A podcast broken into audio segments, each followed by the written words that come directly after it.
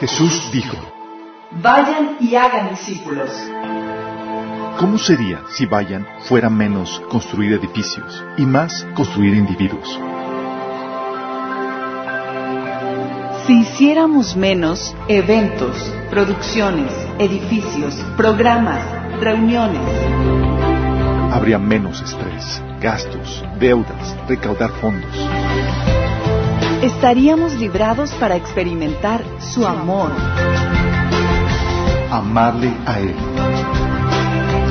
amar a los demás, liberar, sanar liderar.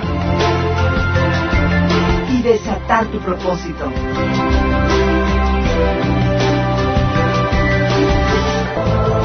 Esto es discipulado. Esto es la iglesia.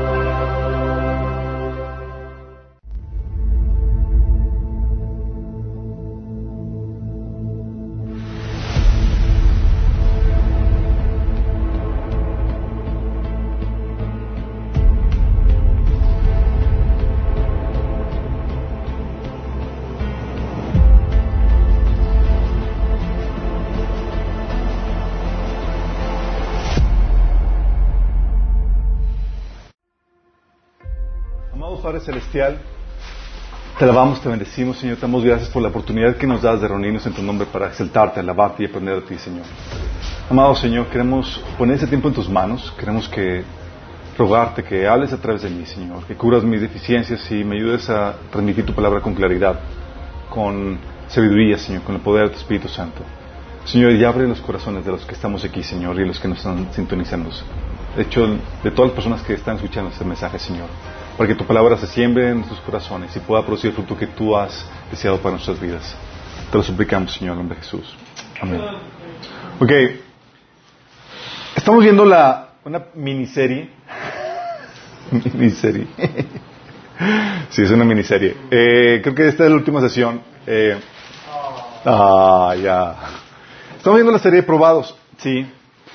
Y hemos estado viendo, eh, vimos primero probados con el desencanto, cuando el cristianismo no funciona, ¿se acuerdan? Que vimos, oye, ¿cuándo, ¿cuándo el cristianismo no funciona? Bueno, vimos ahí qué onda con eso.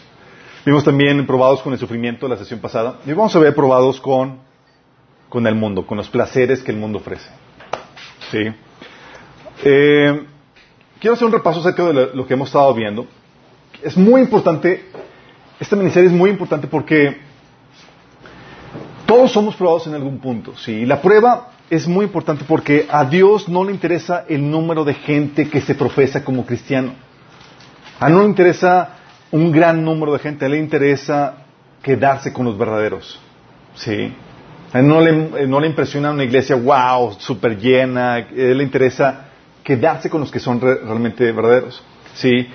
Y lo que hace para, para, para eso es, eh, permite que sean probados. Si hay un tipo de prueba que habíamos platicado en el, en el, taller del Evangelio, del- el reino de Dios, que está diseñada para, para ver si estás listo para cumplir o avanzar en tu ministerio. Entonces es un tipo de prueba, ¿sí? Otra, y es la que estamos viendo en, este, en esta miniserie, esta prueba, otro tipo de prueba que es esta, la que estamos platicando, la que hemos estado platicando en estas dos sesiones y con esta tercera, esta prueba es para ver si eres genuinamente o no cristiano. Fíjate bien en esto. Es para ver si eres genuinamente o no cristiano.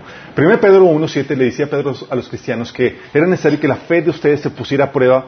Y dice, dice Pedro en 1.7, estas pruebas demostrarán que su fe es auténtica. Porque hay fe falsa, sí. Hay muchos que profesan, no tienen una fe que es falsa. ¿Sí? ¿Cuál es la meta de esta prueba? La meta es que se pruebe auténtica la, la- la fe y puedas tú heredar. ¿Cuál es la meta de la, de la fe? Heredar el reino. Eh, 1 Pedro 1.9 dice, obteniendo el fin de nuestra fe, que es la salvación de nuestras almas. Acuérdate bien de esto. El Señor nos ofrece vida eterna, es decir, escapar del- de, la, de la perdición eterna, del castigo eterno en, un- en el lago de, de- de fuego. ¿sí? Nos ofrece eso. Nada más que, obviamente, para que, y la salvación es por fe, pero para que esta fe realmente funcione, tiene que ser genuina. Y muchos llegan a Cristo y dicen, sí, yo profeso y toda la cosa que creo que Jesús es mi Señor y Salvador, pero en la práctica o en los hechos no, no resulta, resulta que no es una fe verdadera.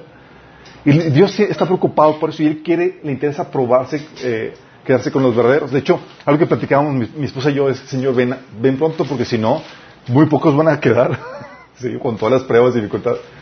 Pero no se trata de eso, se trata de que tenemos que ser probados. Sí, como les había comentado hace la sesión pasada, a mí me hubiera gustado que cuando me convertí a Cristo me hubieran llamado, me, dijeron, me hubieran dicho, como que la sesión de introducción a la fe, ¿no? Así como que, chicos, muchos de los que están aquí tomando la, su decisión por Cristo, tienen que estar precavidos de que van a ser probados para ver si lo que, si su decisión es genuina o no. ¿sí? Y van a venir este tipo de pruebas en sus vidas. ¿sí? Y tenemos que ser filtrados, porque no todos son verdaderamente cristianos. Uh, no todos los que hacen una profesión de fe y van a la iglesia son verdaderamente salvos. Qué, qué, qué, qué, fuerte, ¿no? Estamos diciendo que hay entre nosotros gente que nomás no los vamos a ver en el cielo. Como dice un amigo, ni somos todos los que estamos, ni estamos todos los que somos. Dice, de hecho, eh, eh, de esto hablaba Judas. El, la pequeñita carta que viene en el, Antiguo Testamento habla de Judas, de, habla Judas de, acerca de, falsos hermanos que se habían in, in, inmiscuido entre, en la iglesia y que están utilizando la fe eh, como licencia, la gracia como licencia para pecar, para vivir la vida que ellos quieren. Sí. Toda la carta de, de, Judas habla acerca de eso. Y de hecho Jesús es lo que nos enseñó cuando en la parábola del trigo y la cizaña, ¿se acuerdan? Él nos enseña que el trigo y la cizaña van a crecer juntos hasta el final de la era, hasta el final, hasta el tiempo de su regreso. Mateo 13, del 24 al 30, habla acerca de eso. ¿Y qué es lo que va a pasar con, por medio de las pruebas? Muchos van a saltar como palomitas. Sí, y muchas veces va a ser hacia el final de su recorrido cristiano. O sea, vivieron toda su vida como cristianos y al final salió su verdadera naturaleza. Qué triste, ¿no? Si les ha tocado cristianos que llevan añales y al final resulta que no era. Sí, que en realidad nunca fueron salvos o que perdieron la salvación de acuerdo a la perspectiva que lo quieras ver. Acuérdate que para el ser humano, para nuestra perspectiva natural se pierde. Para la perspectiva de Dios, nunca se perdió, nunca fue salvo. Sí. Segunda Timoteo 2.18 dice, ellos han abandonado el camino de la verdad al afirmar, está hablando Pablo de, un caso de algunos cristianos que habían abandonado la verdad, habían abandonado el Evangelio. Fíjate lo que dice Pablo. Ellos han abandonado el camino de la verdad al afirmar que la resurrección de los muertos ya ocurrió. De esa manera desviaron de la fe a algunas personas. O sea, unos, person unos liderecillos ahí se desviaron y, se, llevaron con él a, a varias personas. Versículo 19 dice Pablo, sin embargo, la verdad de Dios se mantiene firme como una piedra de cimiento con la siguiente inscripción.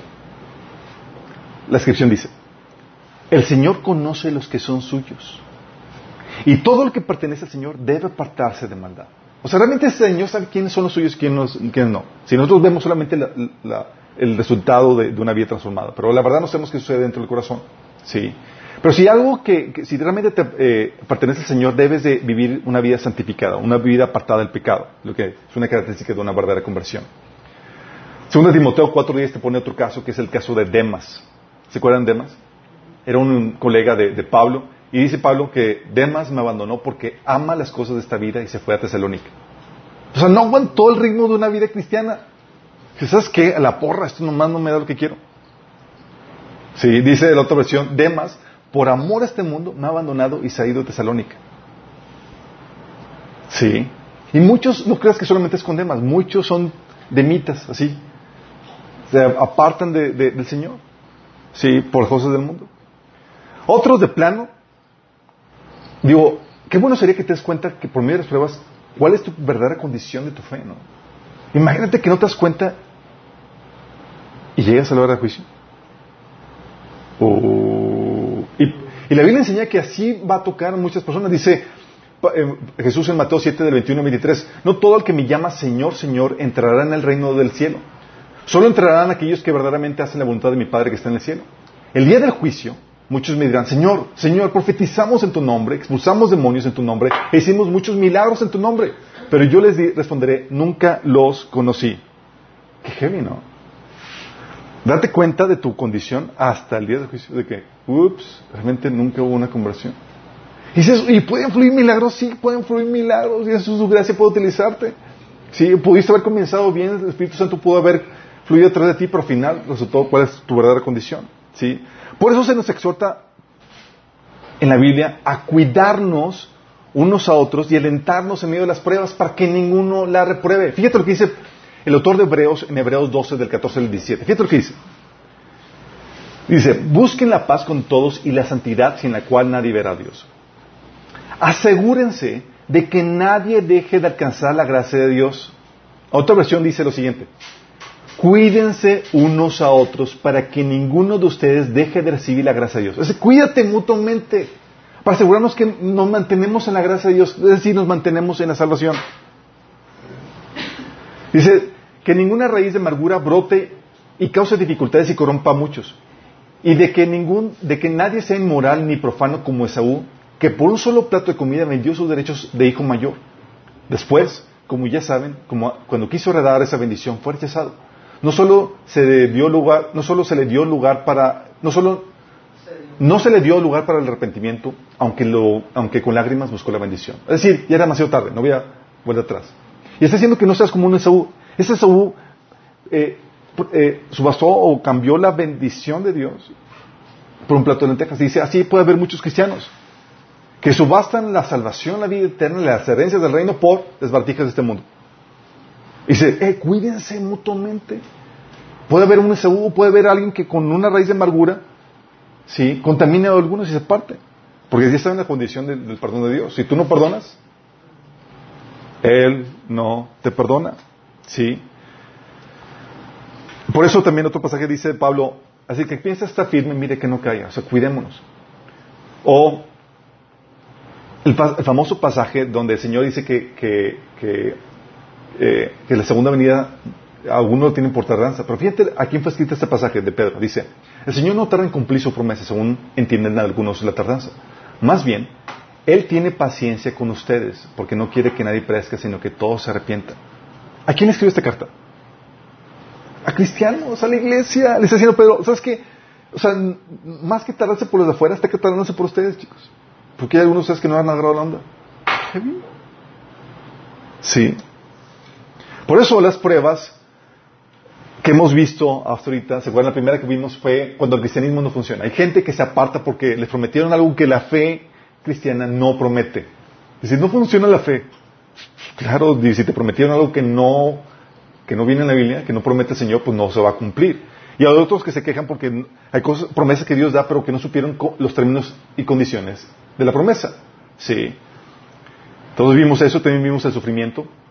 Cuando la gente se aparta por los sufrimientos que Dios permite en sus vidas, porque ellos no están dispuestos a tolerarlos o a soportarlos. Y hay mucha gente que se aparta por causa de ello. Y es donde quiero comentarles acerca de esto. Hay diferentes grados de dificultad en la prueba, ¿sabían?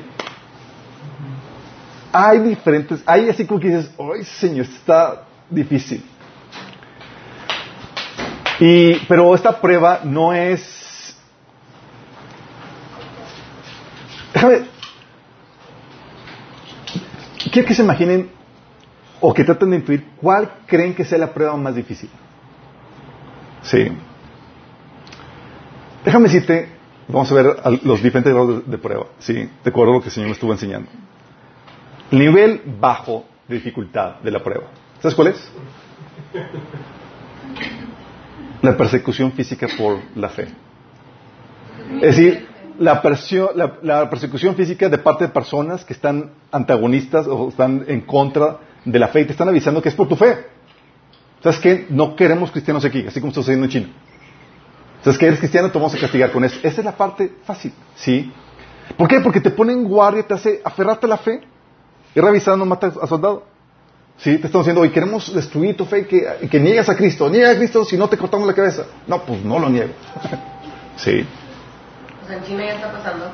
Es China, en Irán, hay un montón de países donde se... De hecho, eh, hay reportes donde el cristianismo a hoy, al día de hoy, es la religión con más persecución a nivel mundial. Sí, hay hoy en día, hoy en día, alrededor del mundo mueren más cristianos como mártires que lo que murieron en, siglos pasados. Imagínate el fuerte. Uy, chicos, pónganse tanto de las noticias, por favor. Entonces, ¿qué hace? Te pone en guardia y te hace aferrarte a la fe, pues estás alertado de que es por ella que, están peleando.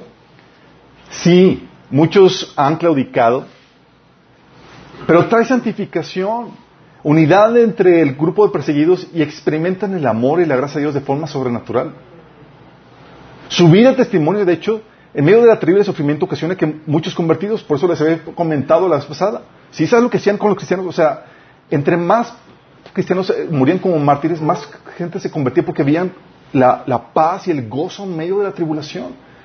Incluso terminaban, eh, morían cantando alabanzas del Señor, ¿se acuerdan? O compartiendo el Evangelio, al punto que tuvieran, que tenían que degollarlos primero antes de quemarlos, o porque si no los degollamos se me convierte en más gente. Así de fuerte. ¿Sí? Por eso la iglesia perseguida, en medio del sufrimiento, siempre ha sido ejemplo de fe, de perseverancia y de santificación. ¿Sí? Y siempre ha crecido con facilidad en medio de esas situaciones. Esa es, la, es la, la, semilla que cayó. Eh, este, esta persecución, chicos. No. Ok. Sí, no, es. Ah, es, el pasaje que, recalca esto, es Apocalipsis 2, del 9 al 10, que es la palabra de Jesús a la iglesia de Esmirna, que dice, conozco tus sufrimientos y tu, pobreza, sin embargo eres rico.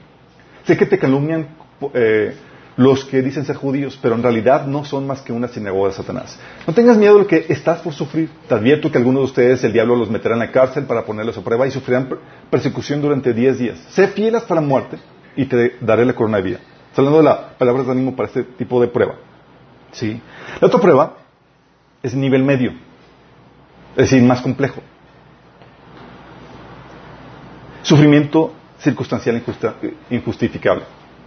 Es lo que vimos la vez pasada, la prueba tipo Job, donde no hay gente persiguiéndote por la fe, pero es Satanás que fue la presencia de Dios y pidió permiso para zarandearte por medio de circunstancias y pruebas. Sí. Es el sufrimiento que viene sin ver al enemigo que quien lo está provocando y sin avisarte que es para llevarte a claudicar la fe. Así que no lo comprendes muchas veces. ¿Se acuerdan con este Job? Fue Dios dice, ah, pues déjame probarlo para que, para que veas cómo no se aparta y te maldice y, se parte dos caminos. Sí, había una persona física que estaba detrás de él, ah, sí, queremos estar en contra de, la fe que no había nadie. De hecho, utilizó circunstancias, la muerte de sus hijos, la enfermedad de su cuerpo, la, la crisis económica que vino a su vida, puras cosas circunstanciales. Y él, ¿por qué ese Señor está permitiendo esto? ¿Se acuerdan? Y mucha gente en medio de esa prueba no ve que es Satanás que está, está, siendo, está viniendo a la vida de esa persona para probarlo, para llevarlo, al igual que la, primera prueba, a negar la fe, apartarse de la fe. ¿Se explico? Pero es compleja o es más difícil porque tú no, no te ponen en guardia. Sí. Y muchos truenan con palomitas. No pasan. Sí. Están así perplejos de que, Señor, si me porto bien, si tú ves, ¿por qué permitiste la muerte de mi esposo, mi hijo? ¿Por qué permitiste esto y lo otro? Y, se apartan. Sí. Y mucha gente se, se, aparta en esa situación. Y la prueba de nivel más alto, ¿sabes cuál es?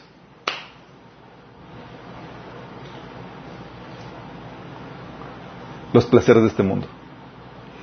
Esa es de las más canijas, de las más difíciles. Sí. Uy, telas. ¿Por qué? Porque la prueba viene disfrazada de bendición, de prosperidad, de gloria, chicos. Y alguien se pone en, guardia, viene la zarandeada, bien y bonito, sí. Pero lo que esa prueba, eh, porque viene disfrazada de prosperidad, de bendición, de gloria, trae desviación y muerte a la fe de la persona, sí. Es la prueba que históricamente se ha probado como la más letal para la fe. La más letal para la fe. Lo que Satanás, de hecho, no pudo hacer en los primeros tres siglos de persecución contra la iglesia cristiana. O sea, entre más los perseguían, más se multiplicaban, más crecían. Fíjate, persecución los mataban, entonces esto no puedo controlarlo. Lo que Satanás no, pudo ser en los primeros tres siglos de persecución contra la iglesia, lo hizo en unos cuantos años de gloria, opulencia y bendición que experimentó al unirse al imperio romano.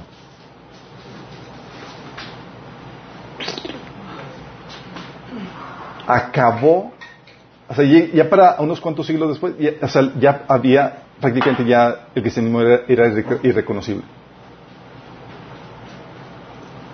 Se mostró la prueba más letal, sí, porque se sigue persiguiendo como aparentemente cristiano todavía.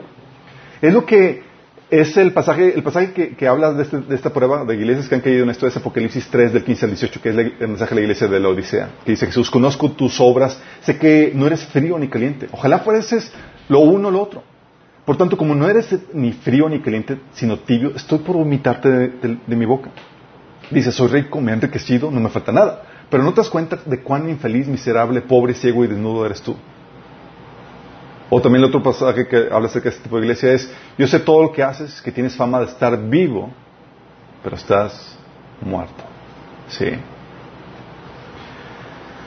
Platicando acerca de esto, mi esposa y yo, decíamos, porque estamos viendo la- las noticias de cómo ahorita con la iglesia perseguida en China, eh, está la persecución, están destruyendo las iglesias, quitando las, las, eh, las hubo un tiempo de, de- libertad, de relativa libertad y calma en, China y permitieron que la iglesia pro- prosperara y, y creciera tremendamente, sí, con la persecución moderada, pero ahorita están abiertamente en contra de, de eso, están quitando cruces de iglesias, destruyendo iglesias, no las no oficiales, están persiguiendo, ahorita, si tú ibas, está, parte de la persecución era que si tú ibas a una iglesia de las no registradas, te quitaban el seguro social y la pensión. O sea, vas bajo tu propio, sí. O el, ahorita lo que acabas, lo que la, la noticia que estábamos discutiendo mi esposa y yo, mi esposa y yo, donde eh, ahorita se va a incentivar, va a haber incentivos económicos para lo que, los que delaten a los cristianos que se junten en casas. Así como que, ¿y cuánto van a dar? ¿Cuánto? Sí. Dices, oye, mi esposa me decía, pues hay que orar por los chinos, por los yo, orar por los cristianos perseguidos, ora por nosotros. Digo, la verdad, aquí está la situación muy compleja. ¿Por qué? Porque los cristianos, en- eh, cristianos perseguidos en Asia, sí hay que orar y que el Señor les dé gracia. Se le están pasando muy difícil físicamente, pero espiritualmente están prosperando. Pues oramos para que venga. Sí, pero los cristianos en Occidente nos las estamos pasando muy bien físicamente, pero espiritualmente estamos pereciendo. ¿Sí te das cuenta? Pero la gente no se da cuenta que este tipo de situación que estamos viendo es de las pruebas más letales y no está en guardia. ¿Me explico? Sí, vemos a mucho cristiano a nuestro alrededor, pero en pésimas condiciones. En pésimas condiciones. La prueba de, de la aceptación por el mundo, la prosperidad, la bendición, la gloria con la que Satanás está atacando a la iglesia está siendo más letal y sanguinaria que la persecución en países comunistas y árabes. Sí. O sea, mientras que la iglesia en lugares de, de persecución crece exponencialmente, por ejemplo, en China está registrado que se convierten entre 37 mil a 40 mil personas al día. Él le puse los links en, en el- en la información. Imagínense, ¿sí? De hecho, hay, hay reportajes donde dice que si China sigue al paso en el que va, China se va- está en el camino de convertirse en la nación más cristiana en 15 años. Imagínate. O sea, es el mismo, es el mismo proceso que estaba viviendo bajo Roma. Estaban conquista, la persecución estaba ocasionando que los cristianos conquistaran a Roma. Sí. El occidente, en cambio, en medio de la paz, de la, de la aceptación, donde al cristiano no se le persigue y toda la cosa de prosperidad, en Europa, por ejemplo, ya prácticamente está muerta la iglesia, solo queda un pequeño remanente. Las iglesias se venden o se utilizan como museos, etc. Sí. En Estados Unidos va detrás de Europa. Sí, se cierran, hay un artículo que estaba viendo donde se cierran entre 6.000 y 10.000 iglesias cada año. Y ni, de- y ni qué decir la condición espiritual del- del- de los cristianos. O sea, la verdad es que los cristianos son un pequeño remanente. Sí. Y en Latinoamérica vamos detrás de Estados Unidos. Me ha encontrado un, artículo muy interesante eh, por este Guillermo Green, que se llama Crisis en las Iglesias Evangélicas. Dice, se lo cito, un estudio sobre la asistencia del del culto en Chile mostró que menos de la mitad de los pentecostales asistían a culto una vez por semana. O sea, menos de la mitad de los pentecostales iban a la iglesia. Y una tercera parte no asistía casi nunca. El nominalismo, que es una persona que profesa ser cristiano pero realmente nunca lo- no lo practica, No solo ha crecido grandemente en el seno de la iglesia pentecostal, sino que es permitido. Encontramos tasas altas de nominalismo en otras denominaciones también. En México se encuentran patrones similares, con menos de la mitad de los evangélicos activos en la iglesia y grandes porcentajes que nunca asisten.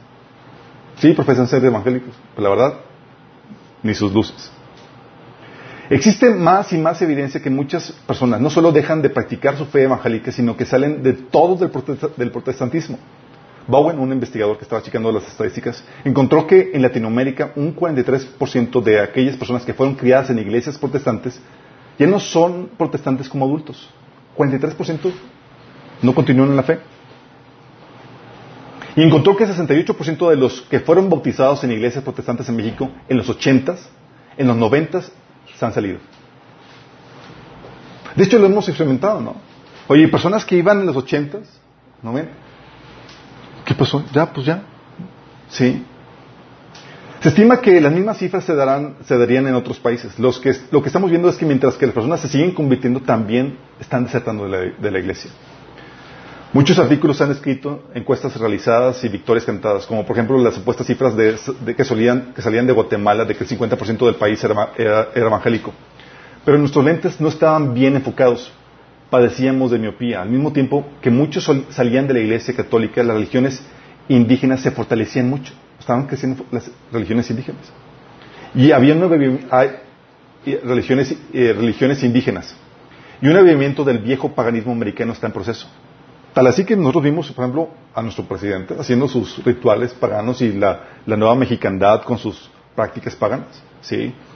También al mismo tiempo las religiones orientales, incluyendo la nueva era, budismo y gnosticismo, están creciendo de manera estrepitosa. Y como estos movimientos no tienen membresía como tal, es difícil saber la cantidad de adeptos. Máxime, que muchos practican también de la religión católica o evangélica. O sea, muchos de los que van al yoga y utilizan y se meten en la nueva era, se consideran todavía evangélicos. Imagínate, sí. Pero vamos de perfil ¿no? sí. Es que está, está fuerte el asunto. Y eso quiero hacerles un, un rewind de lo que habíamos visto en, en, el, en, el, estudio de discernido, ¿se acuerdan? Cuando platicamos de los ciclos del Evangelio. Habíamos platicado que el Evangelio cuando llega a un lugar pasa por diferentes etapas. La etapa de recepción, pues, llega el Evangelio, donde se hacen los primeros trabajos misioneros, la etapa de formación, donde se establecen las primeras iglesias, la etapa de desarrollo o en medio de la oposición, que es el crecimiento de la iglesia en medio de la oposición y persecución donde, viene, donde se viene a sembrar. ¿sí?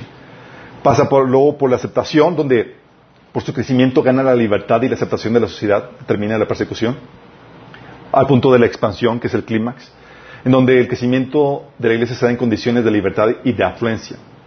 ¿Sí? Para luego caer en la etapa de corrupción, ¿sí? Donde se empieza a volver laxa en su moral y en su doctrina, para luego caer en una muerte espiritual, en donde tiene el nombre, pero ha caído, está muerta espiritualmente, para luego caer en la apostasía, donde se desvía abiertamente de la doctrina, para luego caer en la persecución o en la, eh, ser una iglesia antagónica al Evangelio, ¿sí? Se pone a los verdaderos creyentes.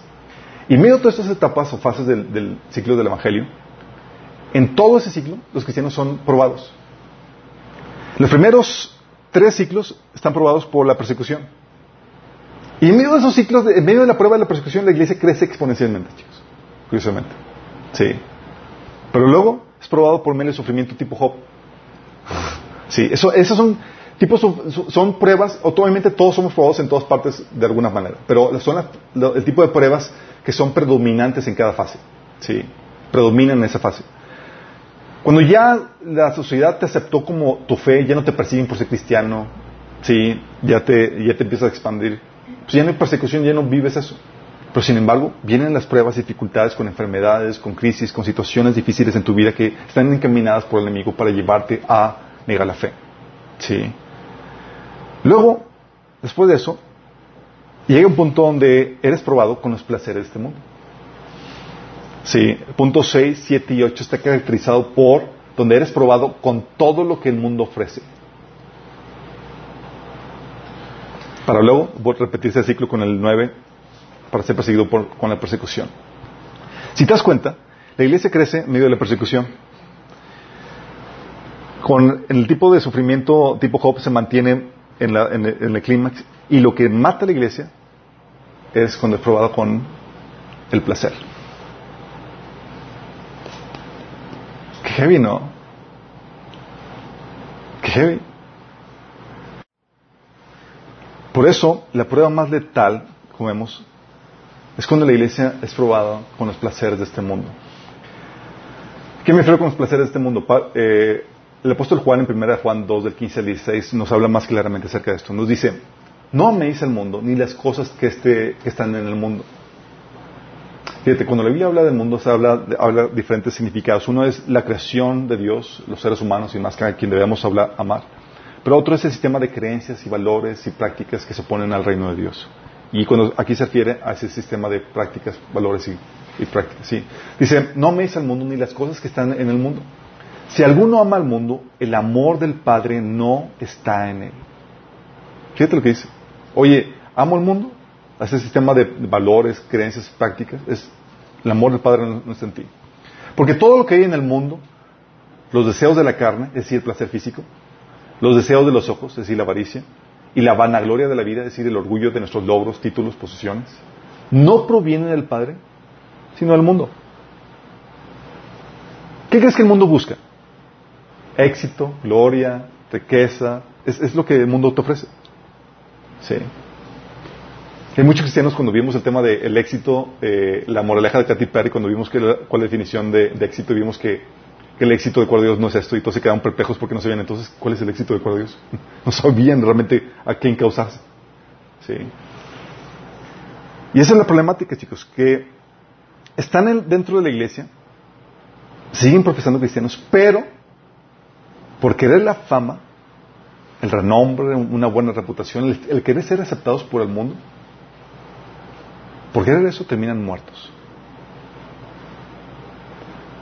Es lo más evidente, es la prueba más evidente en esta- dentro de esta situación, porque terminan abandonando la doctrina fundamental y se vuelven una iglesia liberal, conformada no a Dios o a la palabra, sino conformada al mundo para encajar en el mundo, para que, para no ser rechazados por el mundo. Porque lo que buscan es la honra, la buena reputación, el renombre dentro del mundo. Sí. Apocalipsis 3 del 1 al 3 habla acerca de eso. Dice, yo sé que, yo sé lo que haces si tienes fama de estar vivo, pero estás muerto. Despierta, fortalece lo poco que te queda porque está, porque hasta lo que te queda está a punto de morir. Veo que tus acciones no cumplen con los requisitos de mi Dios. Vuelve a lo que escuchaste y creíste al principio. Es decir, es una iglesia que se apartó se desvió en la doctrina, a lo que creyó en el inicio. Dice, reténlo con firmeza, arrepiéntete y regresa a mí. Si no despiertas, vendré a ti de repente cuando menos lo esperas, como lo hace un ladrón. Sí. Esta iglesia, chicos, es una iglesia que, oye, quiero encajar, o sea, quiero hacerme relevante al mundo. No, chico. Y, y vamos a predicar algo que, que, que, al mundo le guste. No. Déjame decirte, esta es la iglesia eh, que, es la de- eh, que se ejemplifica en la iglesia de Sardis con el pasaje que acabamos de leer en Apocalipsis. Es la iglesia que Jesús habla, es la que se le quitó la salinidad. Mateo 5.13 dice que ustedes son la sal de la tierra, pero si la sal se vuelve insípida, ¿cómo recobrará su sabor? Ya no sirve para nada, sino para que la gente lo deseche y lo pisotee. Sí. Es decir, ya no produce ningún cambio en la sociedad, ya se amoldeó a la sociedad. Ya no, tra- ya no es factor de cambio, factor de, sal, ya simplemente fue tragada por el mundo. Sí, porque quería la aceptación, la gloria del mundo. Por eso Jesús decía, ay de ti cuando el mundo hable bien de ti. Porque así lo hicieron con los falsos profetas. ¿Sí? Comida por el mundo. Sí. Y empiezan a, se vuelven liberales, empiezan a aceptar matrimonios que no deben de ser, empiezan a aceptar prácticas que nada que ver y tratan de, de- de ser más light para que el mundo venga y se integre. Sí. Sin darse cuenta. O, y empiezan con algo muy light, chicos, empiezan con no tocando temas fuertes. Ya no hablan del infierno, ya no hablan del arrepentimiento, ya no hablan de, de cambio de vida. Es, ahora vamos a platicar algo que agrade al mundo. ¿Sale? Pero antes de eso, antes de llegar a ese término, está eso, donde buscas, donde estás dentro de, la iglesia, pero buscas las riquezas, los placeres y las comodidades, el disfrutar tu vida ahora. Y te lleva a terminar estéril. Terminas estéril. Y esta es la forma más sutil, chicos. ¿Por qué? Porque no abandonas la doctrina, sigues siendo cristiano, sigues profesando la fe en Cristo eh, y, oye, con los valores y, cristianos. Ah, la doctrina central del Evangelio sigue siendo la correcta, pero se abandona la meta. Y su corazón, y su corazón está en, usar la fe para obtener lo que el mundo ofrece. Sí, es decir, compromete la meta. La meta ya no es Cristo y su voluntad. Ahora utilizas a Cristo para la meta que es conseguir lo que el mundo me ofrece. Y por eso llama, o sea, llama a la gente que si entregas a Cristo vas a tener tu mejor vida ahora. O te va a ir súper bien, vas a tener esa bendición, etc. Ya Cristo no es, la, no es la meta. Ya no es como dice Pablo que por causa Cristo ha dejado todo para obtenerlo a Él. Sí. Esta es la semilla que cayó entre espinos y que representan a los que viven la palabra de Dios, pero muy pronto el mensaje queda desplazado por las preocupaciones de esta vida y el atractivo de las riquezas. Así que no produce ningún fruto. Sí. La prueba que no produjo un fruto. Es lo que dice 1 Timoteo 6.5, que dice Pablo, para ellos mostrar su misión a Dios es solo un medio para enriquecerse. ¿Les suena familia? Ya la meta, lo que quieren es, es como que, oye, entonces me tengo que dar, voy a cumplir mis sueños, mis deseos, mis metas y todo lo que yo quiero. Sí, acepta a Cristo. ¡Wow! ¡Qué genial! Sí. Se convierte en que la meta es eso. Por eso terminan consiguiendo, buscando lo que el mundo ofrece, pero por causa de trabajar para lo que el mundo ofrece, no produjeron ningún fruto para Dios. Es lo que dice Apocalipsis 3, del 15 al 17. Es la iglesia que consiguió las riquezas, pero para Dios sigue siendo pobre. Dice, yo sé todo lo que haces, que no eres ni frío ni caliente, como quisieras, quisiera que fueras lo uno o lo otro, pero ya que eres tibio, ni frío ni caliente, te escupiré de mi boca. Tú dices, soy rico, tengo todo lo que quiero, no necesito nada. Y no te das cuenta de que eres un infeliz, miserable, pobre, ciego y desnudo. ¿Qué consiguió? ¿Tenía la riqueza? Sí. ¿Era rico para Dios? No. ¿Por qué? Porque está utilizando la fe para conseguir lo que el mundo ofrece. ¿Se acuerdan? Sí, lo que Jesús nos dijo, que no puede servir a dos señores. Y en esta prueba, la del mundo, conseguir los placeres que el mundo ofrece, con esta prueba, chicos, muchos reprueban. Esta prueba les lleva a, vivir una esterilidad en sus vidas, una muerte en sus vidas, y con ello manifiestan su verdadera condición. ¿Cuál es su condición? Su condición es que no son salvos. Causa esterilidad. Mateo 13, 22, lo que habíamos platicado, es la semilla que por las preocupaciones de la vida y el atractivo de las riquezas no produce ningún fruto. Fíjate lo importante producir fruto, ¿eh, chicos? De hecho, es la sal que en Mateo 5.13 dice que se vuelve insípida y que ya no sirve para nada. Es el siervo malo y negligente que no produjo nada para su señor, como que en Mateo 25, ¿se acuerdan los siervos? Y hubo uno que no produjo nada. ¿Tú crees que se la pasó todo el tiempo sin hacer nada? Estuvo trabajando, produciendo, no para su Señor. Sí, porque el mundo también te pone a trabajar. Para que consiga lo que Él te ofrece. Sí. No trabajó para un Señor, trabajó para el Señor de las riquezas. Y la esterilidad, cuando hablo de esterilidad, hablo de, no produce el fruto que Dios espera para ti. Y es algo que habíamos platicado en el tema de de las bendiciones para, eh, de Dios, la, bendición de Dios en la sesión 3, Dios espera de ti un fruto. Dios invirtió en ti la salvación. Dice, quiero de vuelta mi inversión. ¿Sí? ¿Qué Dios espera? Ahí platicamos que lo que Dios espera primero es devoción de Dios en tu corazón. Que lo primero que ames, lo primero que busques para quien viva sea el que lo ames, que lo adores. ¿Te acuerdas del reclamo de Jesús a la iglesia de Efesos? De que servían el muy trabajador y demás, pero habían olvidado su primer amor. Dios espera devoción. Dios espera fruto del Espíritu, que es el carácter. Fruto del Espíritu. Amor, gozo, paz, paciencia, bondad, benignidad, fe, temblanza, todo eso. ¿sí? Y en eso tienes que entender algo. dices, oye, pues yo muestro amor. Pero si solamente muestras amor para los que te aman, ese no es fruto del Espíritu. No es fruto del Espíritu, chicos. Los paganos también muestran amor. El amor pagano ama a quien muestra amor a quienes se lo muestra. El amor cristiano muestra amor a quienes son difíciles de amar, a los odiosos, a los que te tratan mal. Sí. Entonces dices, oye, es que yo no puedo amar a la persona que me trata mal, no estás dando fruto. Sí. Como Jesús dijo, te advierto que si tu justicia no fuera superior a la, de los maestros de la ley, no entrarás en el reino. O sea, pone estándares complejos. Entonces espera devoción a Dios, los frutos del Espíritu, que es tu carácter, obediencia a sus mandatos, que es santidad, que cooperes con la gran comisión. Somos todo un equipo para cooperar de una manera con diferentes dones en la gran comisión, evangelismo y discipulado. Y tus buenas obras y tu llamado, tu ministerio, dentro y afuera de la iglesia. Dios espera esos frutos para ti, las buenas obras que Dios preparado en tu mano para, para ti. Sí. Y muchos no producen nada de esto, chicos. Sí. Y demuestran que no son salvos. Qué fuerte, ¿no? Fíjate lo que dice Santiago, capítulo 2. Es un pasaje que casi no se lee en las iglesias. Dice, hermanos míos, ¿de qué le sirve a uno alegar que tiene fe y no tiene obras?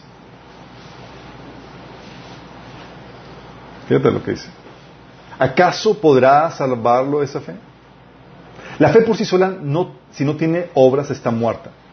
Sin embargo, alguien dirá, tú tienes fe y yo tengo obras. Pues bien, muéstrame tu fe sin las obras y yo te mostraré la fe por mis obras. ¿Tú crees que hay un solo Dios? Magnífico. También los demonios creen y tiemblan. ¿Qué tonto eres? ¿Quieres convencerte de que la fe sin obras es estéril? ¿No fue declarado justo nuestro padre Abraham por, por lo que hizo cuando ofreció sobre el altar a su hijo Isaac? ¿Ya lo ves? Su fe y sus obras actuaban juntamente y su fe llegó a la perfección por las obras que hizo. Así que así se cumplió la, escritura que dice, le creyó Abraham a Dios y esto se le contó como justicia. Y fue llamado amigo de Dios. Como puedes ver, una persona se le declara justa por las obras, no solo por la fe. De igual manera, no fue declarada justa por las obras aún la prostituta Rahab cuando hospedó a los espías y les ayudó a huir por el camino.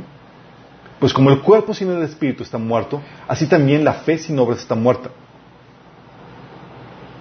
Estaba diciendo aquí Santiago que la verdadera fe va a producir evidencia en las obras. ¿Sí? Entonces demuestran que no son salvos porque su corazón está en las cosas de este mundo. Sí, Efesios 5.5 te advierte, dice, dice eh, Pablo, pues están seguros que ninguna persona inmoral, impura o avara, avara, Sí. Heredará el reino de Dios, de Cristo y de Dios. Pues el avaro es idólatra que adora las cosas de este mundo. Sí. De hecho, Jesús nos lo advirtió en Mateo 6, 24, que nos dijo que no podemos servir a los señores, pues menospreciaremos a uno y amaremos a otro, o queremos mucho a uno y despreciaremos a otro. No se puede servir a Dios y a las riquezas a la vez.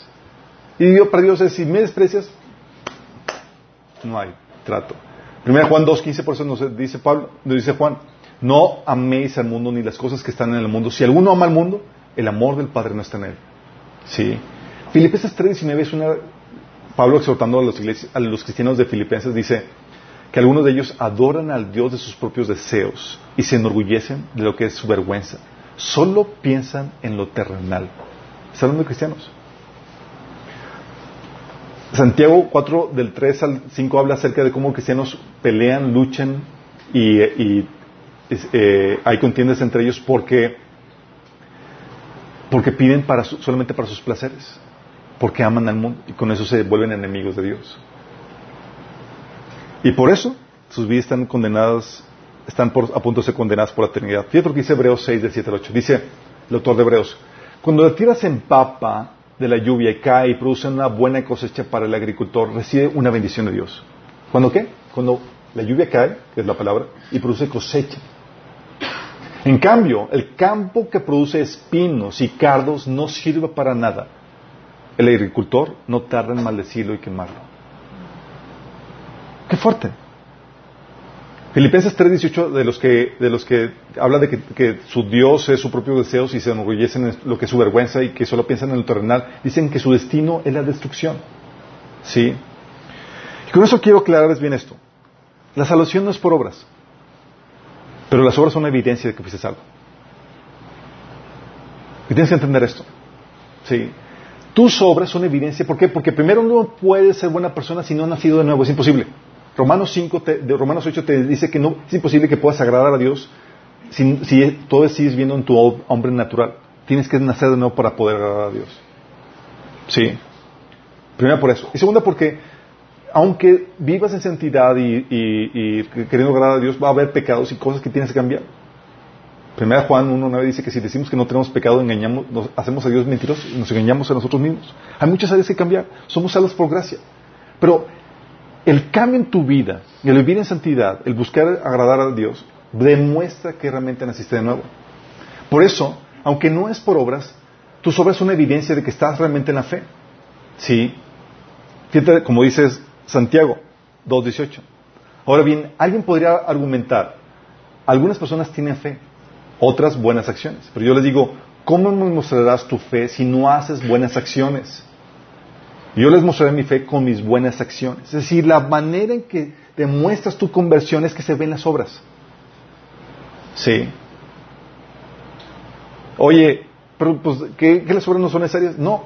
Pero si hay un verdadero arrepentimiento, va a haber acciones. Y el arrepentimiento empieza con una actitud interna. El ladrón que murió al lado de Jesús, ¿se acuerdan? No alcanzó a hacer ninguna obra, pero solamente se arrepintió.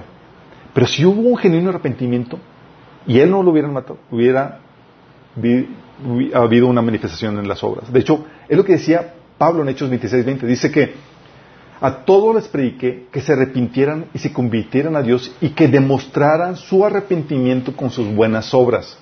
Fíjate la aplicación de Pablo. Les, predicaba que se arrepintieran, se volvieran a Dios y que lo demostraran con sus buenas obras. Show me. Enséñame que realmente te convertiste. Sí. De hecho, han escuchado de que el amor echa fuera todo temor. Famoso versículo, ¿verdad? Dice, no, es que tengo miedo a ser castigado. Es que, pues no, es que el amor echa fuera todo temor. ¿Y a qué pensamos que se refiere eso?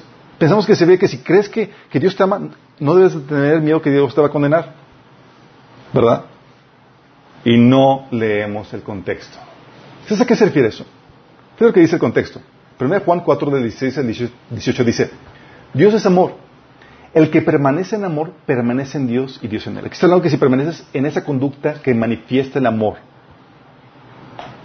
1 Corintios 13, el amor todo lo espera, es paciente, sufrido, benigno, todo lo perdona, bla, bla. No se deleita en el mal y todo eso. Dice, ese amor se manifiesta plenamente entre nosotros para que en el día del juicio comparezcamos con toda confianza, porque en este mundo hemos vivido como vivió Jesús.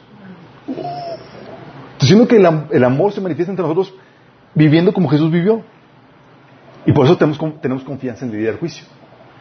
En el amor no hay temor, sino que el amor perfecto echa fuera to- todo temor. ¿Sabes a qué se refiere? En el contexto está diciendo que si tú no estás viviendo en el amor de Cristo, viviendo, amando y en el fruto del amor, se- no se perfecciona el amor y por eso hay temor en tu vida. Es decir, tienes temor, pao, pao, pao, porque no estás viviendo en el temor de Dios. Sí. Porque dice, ahí dice, el que teme espera castigo, así que no has sido perfeccionado en el amor. Es decir, no estás andando perfectamente en el amor. Y eso significa que si tú no estás andando perfectamente en el amor, sí teme. Y busca andar en el temor, en el amor de Dios. Es decir, en el fruto que produce el carácter, el fruto del Espíritu Santo, sí que es el amor. Y como hizo Jesús, permanezca en mi amor, quiere decir, obedezca mis mandamientos. Oye, no hago, su- no, no, no me interesa la voluntad de Dios, no, soy- no estoy haciendo lo que le interesa, estoy queriendo vivir mi vida como yo quiera. Y trato de hacerme coco de que no es que en el temor, el temor echa, el perfecto amor echa fuera todo temor. No, mi chavo. Tú sí debes de tener temor. Sí. Porque ese temor, ese amor, ya vimos que es, el perfeccionamiento del carácter en tu vida que se produce en obras, en santidad.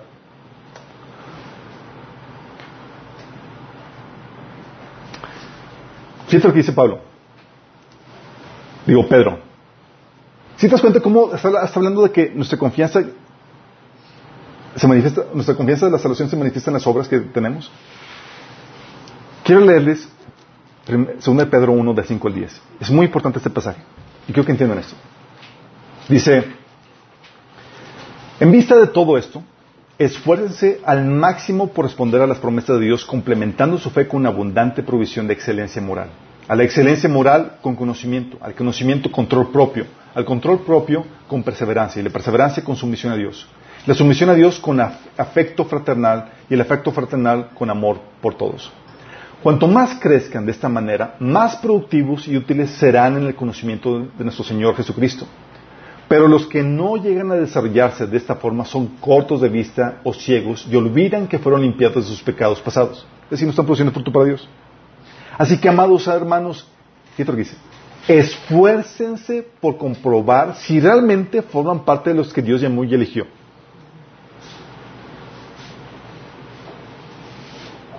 hagan estas cosas y no caerán jamás. Entonces Dios les dará un gran recibimiento en el reino eterno de nuestro Señor y Salvador Jesucristo. Es decir, te lo repito, esfuércense por comprobar si realmente forman parte de los que Dios ha llamado y elegido. Es para tu paz de conciencia, chicos. Es para tu conciencia, dice que la Biblia que, que te convences el Espíritu Santo de que estás, has cambiado y que naciste de nuevo. Es el Espíritu el que te convence, porque estás viviendo esa vida transformada, renovada por Él. Por eso también Pablo le decía a los, creyentes, a los cristianos, decía, no se engañen, chicos. Si los malvados no heredarán el reino de Dios. O sea, si tú vives una vida, un estilo de vida que no agrada a Dios, no lo vas a heredar por más que profeses ser cristiano. ¿Sí? Es por eso, chicos, que la prueba de la, de la del placer de este mundo es tan letal. ¿Por qué? Porque viene disfrazado de cristianismo. Un cristianismo corrompido. Te visten de cristiano, pero te quitaron la esencia. No viene en la forma de abierta oposición o persecución contra tu fe. Tú estás con las defensas bajas, todo hay paz, hay tranquilidad, y mientras están bombardeando. Sí. Según de Corintios 11, del 4 al 6 dice, ustedes soportan de buena gana todo lo que, todo, lo que les dice, aun si se les predica a un Jesús diferente del que nosotros predicamos, o un Espíritu diferente del que ustedes recibieron, o un Evangelio diferente del, que creyeron. Pero de ninguna manera me, considero inferior a esos superapóstoles que enseñan las cosas. Podré ser un orador inexperto, pero no me falta conocimiento. Eso es algo que les he demostrado bien claro a ustedes de todas maneras. Imagínate, desde los tiempos de Pablo hablaba de que ya venían falsos maestros y enseñaban cosas diferentes. Sí. Este cristianismo es el cristianismo adulterado, es lo que Jesús habla de que es ni frío ni caliente y que causa el vómito de Jesús en Apocalipsis 3 del 15 al 16. Entonces por eso es muy letal, es también muy letal porque es muy sutil, chicos. ¿Sabes por qué? Porque muchas veces es un, un asunto de motivación lo que determina si haces las cosas para Dios o si vives para Dios o para el dinero. Es algo interno. Puedes estar haciendo las mismas cosas. De hecho, Pedro decía a los, a los, a los pastores, les decía, les ruego que como pastores del rebaño de Dios, que está a su cargo, eh, que está a su cargo, eh, como, dice, cuiden como pastores al rebaño de Dios que está a su cargo, no por obligación ni por ambición al dinero, tiene con afán de servir a Dios como Dios quiere. Diciendo, ¿puedes tú pastorear con la motivación del dinero o con motivación de servir a Dios? Es algo interno y tú no lo ves y tú ves, wow, está sirviendo a Dios. Sí, pero la verdad es que está viviendo para el dinero. Imagínate.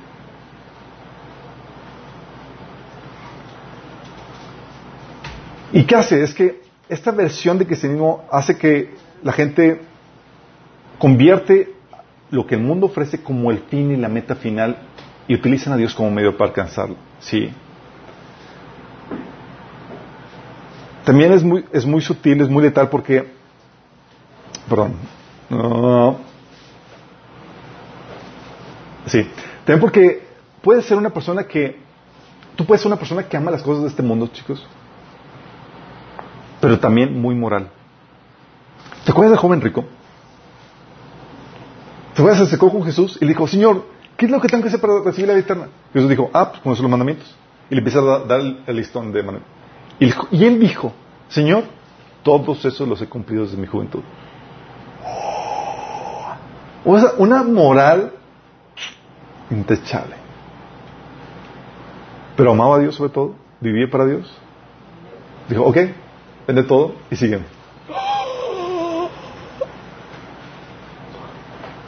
Y Jesús no le dio una rebaja, chicos. Ok, vende el 10%. Vende el 5%. ¿Cuánto quieres? No te vayas. Ahora sí lo haría. Sí, de hecho gente que dice, dice, oye, me han dicho, me dice, es que este eh, Jesús era muy bárbaro con esto. Lo bueno es que mi pastor no es así.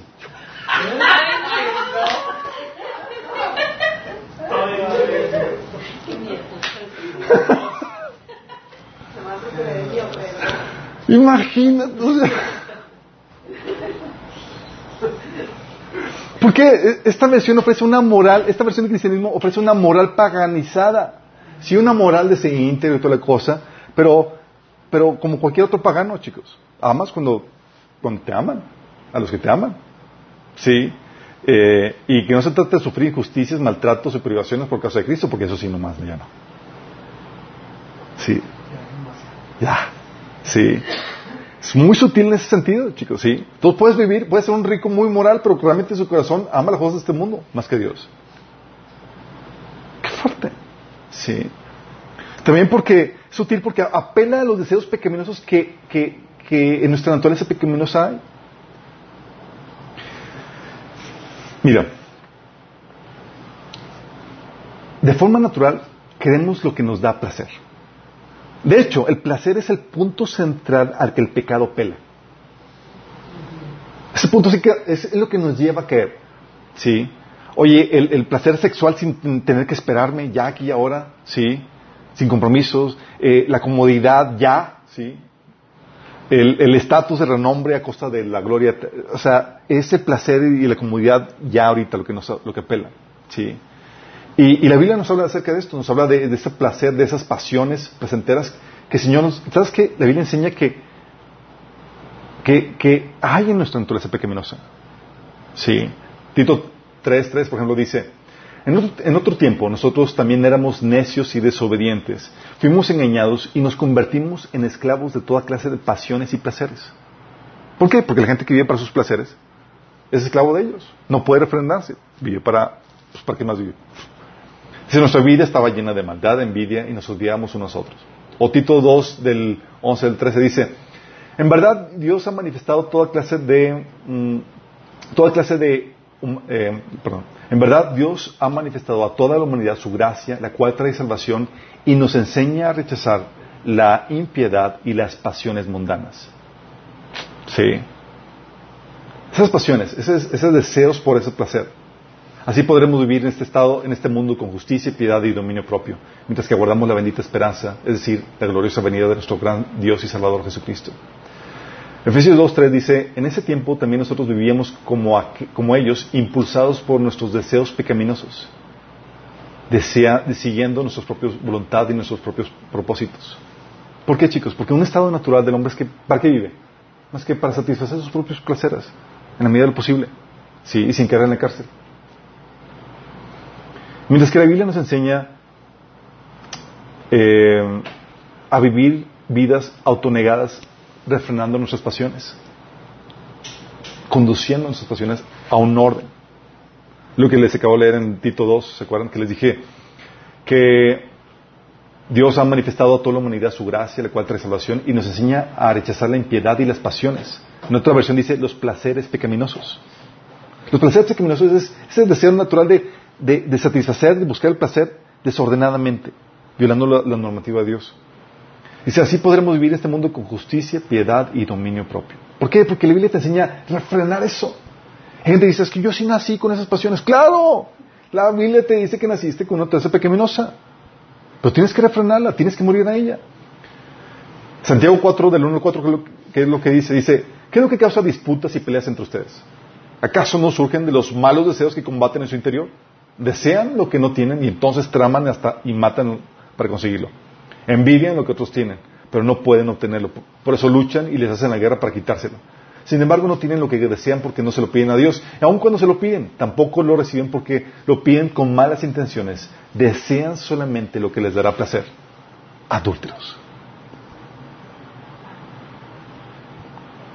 ¿Por qué? Porque la Biblia enseña refrenarte, dice, te dice, básicamente te dice, vienes a Cristo es, tienes que autonegarte, estar dispuesto a cambiar esas pasiones, esos deseos pecaminosos, ponerlos al orden de Dios. Y esto va a implicar, ¿sabes qué va a implicar? Una guerra. Una guerra interna. Porque hay un deseo interno de hacer lo que es placentero ya desordenadamente. Oye, quiero quedarme en la cama una hora más. Ah, pero tengo que tener mi devocional. No, pero otro más. Sí. O quiero, eh, estoy aquí con mi novia y pues aquí quiero tener un momento acá íntimo, tal cosa. Sí. ¿Qué es lo que sucede? Y puedes ceder a tus impulsos o someterlos para tomar la mejor decisión. Romanos 7 del 22 al 23 dice, esta lucha que tenemos, dice, amo la ley, dice Pablo, con todo mi corazón, pero hay otro poder dentro de mí que está en guerra con mi mente. Ese poder me esclaviza al pecado que todavía está dentro de mí. Si les ha pasado que dicen, quiero dejar esto, pero no puedo porque me gusta. Todos hemos vivido eso. Que, ay, si quiero, pero uh, esa lucha. Sí. Gálatas 5.17 dice, habla acerca de eso, dice, la naturaleza pecaminosa desea hacer el mal, que es precisamente lo contrario de lo que quiere el Espíritu. Y el Espíritu que está en ti nos desea, nos da deseos que se oponen a lo que desea la, naturaleza pecaminosa. Entonces hay una guerra interna. No quiero, Y la Biblia dice que tienes que hacer que gane el Espíritu. Romanos 8 del 12 al 13 dice, por tanto, hermanos, tenemos una obligación, pero no es la de vivir conforme, conforme a la naturaleza pecaminosa. Porque si ustedes viven conforme a ella, morirán. Pero si por medio del Espíritu dan muerte a los malos hábitos del cuerpo, vivirán. Sí. Entonces va a haber una esta continua guerra en ti por hacerlo, querer hacer lo correcto, por vivir vidas sometidas a la voluntad de Dios. Porque si no hay esta guerra, es que estás muerto espiritualmente.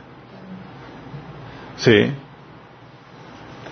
Y esta guerra, chicos, es la que tratan de eli- eliminar en ese tipo de, cristianismo. Al contrario, tratan de alimentar esta naturaleza pecaminosa. Si, oye, deseas tener una gran vida exitosa y toda la cosa aquí, bla, bla, búscala, que esa sea tu meta, tú es, Dios te va a ayudar. No, mi chavo. Es buscas a Dios, buscas su voluntad y estás dispuesto a sacrificarlo para seguir lo que Dios quiere para ti. Sí. Es muy diferente el mensaje. Es te disciplinas para adquirir los hábitos básicos, para poner a Dios primero sobre todas las cosas. Por eso es tan letal esto, chicos, porque es muy sutil. Sigue siendo un cristiano promedio. Pero vas camino al lago de fuego. ¿Sí? ¿Cómo pruebas que estás realmente en la fe? Hay varias cosas, ¿sí? Primero, obviamente, tienes que, si no estás, si no profesas la doctrina correcta, la Biblia enseña en 1 Corintios 15, del 2 al, ca- al 4, habla de, Pablo del Evangelio que debes de creer para ser salvo. Y si no crees esto, olvídate, ¿sí? Debes de tener la, fe correcta, la doctrina correcta, ¿sí? Pero no solamente eh, debes de tener eso. Tu vida debe conducirse de acuerdo a dicha doctrina. ¿Sabes tú que puedes tener la doctrina correcta, pero en tus hechos negar la fe? Sí sabías, ¿verdad? Oye, yo creo que Jesús es Señor, mi Salvador y todo el- Sí, pero con tus hechos dices otra cosa, mi chavo. Sí. Primero Timoteo 5, 10, por ejemplo, dice Pablo, aquellos que se niegan a cuidar de sus seres, de sus familiares, especialmente los de su propia casa, han negado la fe verdadera y son peores que los incrédulos. Son cristianos que lo único que no hacen es que no proveen para su familia. Dice Pablo, estos chicos ya negaron la fe y son peor que los incrédulos. Fíjate lo que hablo. Sí. O Filipenses 3, del 18 al 19, que dice, como lo he dicho a menudo y ahora lo repito con lágrimas, muchos se comportan como enemigos de, Cris- de- de la cruz de Cristo. Su destino es la destrucción. Adoran al Dios de sus propios deseos y se enorgullecen de lo que es su vergüenza. Solo piensan en lo terrenal. Sí. Tu, tu vida tiene que vivir esta doctrina, esta fe que tú, que tú profesas. Si no, oye, pero no la veo perfectamente, caigo. Tiene que haber esa lucha. Sí. Esa lucha que le habíamos comentado. Oye, ya no esa lucha, ya te entrego. Gente me dice, es que la vida cristiana es muy, es muy difícil, ya mejor me entrego al mundo. Pues no, no pasaste la prueba. Sí. Y la prueba fue que vino los placeres del mundo, se te presentaron y tú preferiste los placeres que seguir a Cristo. No hubo persecución, un, un, un eh, trade amistoso, ¿sí? un intercambio amistoso, el mundo dice, te ofrezco esto y tú me das tu salvación. ¿Y va? Sí. ¿Sabes que estás viendo para el mundo, para lo que el mundo ofrece? ¿Cuándo? Esto lo, discutimos en detalle en la sesión 3 de las bendiciones de Dios. Porque dices, oye, puedo estar sirviendo a Dios, pero realmente sirviendo, estoy buscando el dinero y, y no sirviendo a Dios. Cuando, mira, cuando sirves al, al dinero, cuando sirves al, cuando estás buscando lo que el mundo ofrece, vas a terminar sacrificando algo que Dios te demanda. Inevitablemente. Terminas sacrificando, por ejemplo, tu devoción a Dios. Eso es lo primero que va. Te preguntan. ¿y cómo tu, tu devocional? X. Ya, no lo tengo. ¿Cómo es tu tiempo de, de comunión con Dios? Bye. Entonces, ¿de qué gastas el tiempo?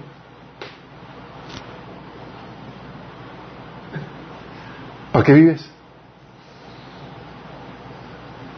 Sí. Es que tengo, no, es que tengo muy poco tiempo, tengo que trabajar, si no, no me alcanza. Really? No puedes servir al, al dinero y no puedes servir a tu Señor. Sí. O sacrificas el servicio de, Dios en otras áreas. ¿Sabes? Hay gente que, digo, cuando Dios, cuando abrazas el llamado de Dios y la voluntad de Dios para tu vida, muchas van a implicar un sacrificio económico. Hay gente que dice, no, me entregué a Cristo y, por- y fui prosperado. La, la... es que ya saben ya, oye. Pero muchas veces lo que sucede es que llega un sacrificio económico donde tengo que, de- por, cumplir mi parte en la gran comisión, por cumplir mi llamado, y tengo que dar, tengo que desgastarme, tengo que eh, quitar tiempo que podía dedicar a mi trabajo para ganar más dinero, tengo que dedicar a prepararme, estudiar para o evangelizar eh, o mi- cumplir mi, mi ministerio en la iglesia, ¿sí? O también sacrificas tu crecimiento espiritual. Te digo, hoy vente a tu discípulo, no, es que tengo mucho trabajo. ¿Sabes que es parte del convenio es que tienes que decir a Jesús tiene que ser discipulado? Sí, pero no tengo tiempo. Entonces, ¿cuál es tu meta en la vida? ¿Qué- ¿cuál es tu meta en la vida? ¿Qué quieres hacer? Ganar dinero.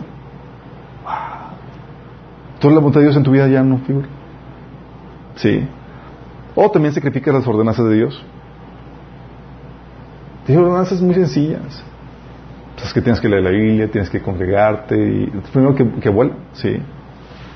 O, ¿sabes cómo te das cuenta también de que trabajas para el dinero y no para Dios? Cuando muestras más entusiasmo y profesionalismo en un trabajo que paga que el que haces gratis para Dios.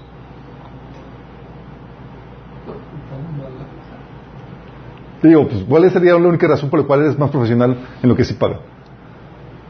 Y no para lo que haces para Dios. ¿Cuál sería la única razón? Ah, chambonadas para Dios, mis obras. Sí. O no estás dispuesto a sufrir o a experimentar sacrificios por Cristo. ¿Por qué? Porque la verdad es que vives para tus placeres, no para sacrificios. ¿Sí? O sacrificas la doctrina, eh, sacrificas tu recompensa, mm, tu recompensa eterna por, por la comunidad presente. O sacrificas la doctrina para encajar en este mundo. ¿Sí? Trata de, de, parecer, de camuflajearte en ti, aquí para que la gente te, te acepte y te valore. ¿Sí? Si te das cuenta es algo muy sutil. Y esa es la problemática que tenemos hoy en día, chicos. Estamos en esa etapa donde el ataque más mortífero, más letal, lo estamos viviendo no China, la iglesia de Occidente. Y muchos están pereciendo. Sí.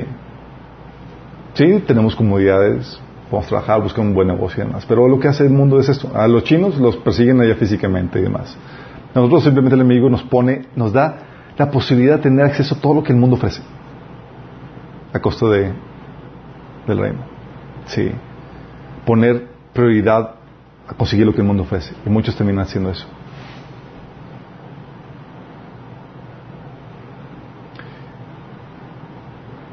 Las palabras de, la- de Jesús a la iglesia de la Odisea son para este tipo de prueba. Para la iglesia de Esmina que está viendo la persecución es mantente firme hasta la muerte y te daré la corona de vida. Para de la, la Odisea, que es la que estamos viendo ahorita, es te aconsejo que compres oro refinado por el fuego para que tú también seas rico. Ropas blancas para que te vistas y cubras tu vergonzosa desnudez. Y colirio para que te, lo pongas en los ojos y recobres la vista. ¿Qué significa cada una de estas cosas? Lo vimos en el de las bendiciones. Y termina Jesús diciendo, mira, estoy a la puerta y llamo. Si alguno oye mi voz y abre la puerta, entraré, cenaré con él y él conmigo. Es decir, Jesús termina con un llamado que lo aceptes. Conviértete. ¿Por qué? Porque si tú no estás dispuesto a autonegarte para seguir a Jesús, su voluntad, si no estás dispuesto a sacrificarte, si no estás dispuesto a controlar esos malos deseos pecaminosos que te llevan a vivir en su obediencia a Dios, tú no te has convertido. Sí. La frase dominguera de que el amor de Cristo echa fuera todo temor no es de que tengas una fe en el amor, en el que el amor de Dios te va a salvar del juicio. Al contrario, es que ese amor te transforma a ti para que vivas de tal forma que no tengas temor en el día del juicio. Y señor, hermano Señor sigue estando ahí, hey, está tocando la puerta. No lo has dejado entrar. Estás usando la fe como un medio para enriquecerte, para buscar lo que tú quieres. Señor, acuérdate las condiciones con las que Jesús te llamó a cada uno de nosotros. Si no estás dispuesto, si amas algo más que Él, no eres digno de Él. Si no estás dispuesto a perder tu vida por Él, no eres digno. Y Jesús te lo de, recalcó. ¿De qué te sirve ganar todos tus sueños y demás y perder tu alma? ¿Hay algo que valga más que tu alma? ¿Cuánto vendes tu ojo? ¿Me lo vendes? ¿Estás dispuesto a perderlo? Tu alma es más importante. Y Jesús te dice, hey, ¿estás dispuesto a dar todo eso por mí? Yo puedo asegurar tu alma para que viva por, por siempre, para que no se pierda, para que no se condenada. Si Señor te llama a una verdadera conversión, hay que dejar de ser ese tibio que es vomitado y que se vuelve a los pies del Señor. Sí. Y si tú quieres realmente tener esa genuina conversión, dices, oye, la verdad nunca me he entregado a Cristo, la verdad he seguido un tibio en mi vida caminar cristiano. He estado realmente así como que, y, escuchando sin, convencimiento, como yo quiera y como yo, como yo entienda. Si no, si ya estás viendo eso y quieres realmente entregar a Cristo, te quiero guiar en esa oración de entrega. Sí. Donde dice Señor que te arrepientes, que estás dispuesto a recibirlo. Pero déjame decirte que cuando recibes a Jesús, cuando le abres la puerta, así cuando Jesús está tocando, y le abres la puerta, Él viene no como invitado, va a incomodarte, va a ordenar tu casa, tu vida, va a ponerte hacer cosas que tal vez no sean agradables, aún sacrificios. Él entra para ser Señor de la casa, no un invitado más. Y va a abrir hasta los lugares más ocultos. Ahí que quiste medio limpiar y toda la cosa y metiste todo al, al closet. Va a abrir el closet. Sí. Y va a secar todo. ¿Estás dispuesto a eso? Si no estás dispuesto a eso, mejor ni ni. Sigamos ahí con tu, con tu show de cristianito y ahí vemos qué puede suceder. Pero si estás dispuesto a eso, a tener, entrar en esta guerra de, oye, controlar tus impulsos para agradar a Dios, no vas en tus fuerzas, vas a pedirle al Señor que te salve. Solamente con el poder del Espíritu Santo vas a poder hacerlo. Pero si estás dispuesto a hacer eso, déjame guiarte en esta oración. Cierra tus ojos. Dile, Señor Jesús, el día de hoy te pido que me perdones por seguir la fe como yo he querido, Señor. Por hacer mi voluntad y no la tuya, Señor. Perdóname por, por seguir lo que el mundo me ofrece y no tu voluntad, Señor. Señor, quiero que me perdones, que me limpies. Señor, yo acepto lo que tú hiciste por mí en la cruz. Yo creo que moriste por mí y que resucitaste para el perdón de mis pecados. Y hoy, Señor, respondo a tu llamado y te abro la puerta de mi vida. Te pido que entres en mí, que me salves, que me liberes que me ayudes a controlar las pasiones pecaminosas de mi vida. Quiero vivir para agradarte. Quiero vencer esa lucha interna, Señor. Santifícame, Señor. Hazme una nueva, nueva persona. Dame tu Espíritu Santo. Te lo pido, Jesús. Amén. Quiero terminar con esta frase que Pablo, que Pedro Sí. Nos dio en 2 de Pedro, capítulo 1, versículo 10, dice, así que amados hermanos, esfuércense por comprobar si realmente forman parte de los que Dios ha llamado y elegido. Esfuérzate por comprobar. Que no haya lugar a duda. Sí. Esfuérzate. La única forma es viviendo estas vidas entregadas a Cristo, que avancen de santidad, de gloria en gloria, y hacen las obras que Dios ha puesto en sus vidas. Amén.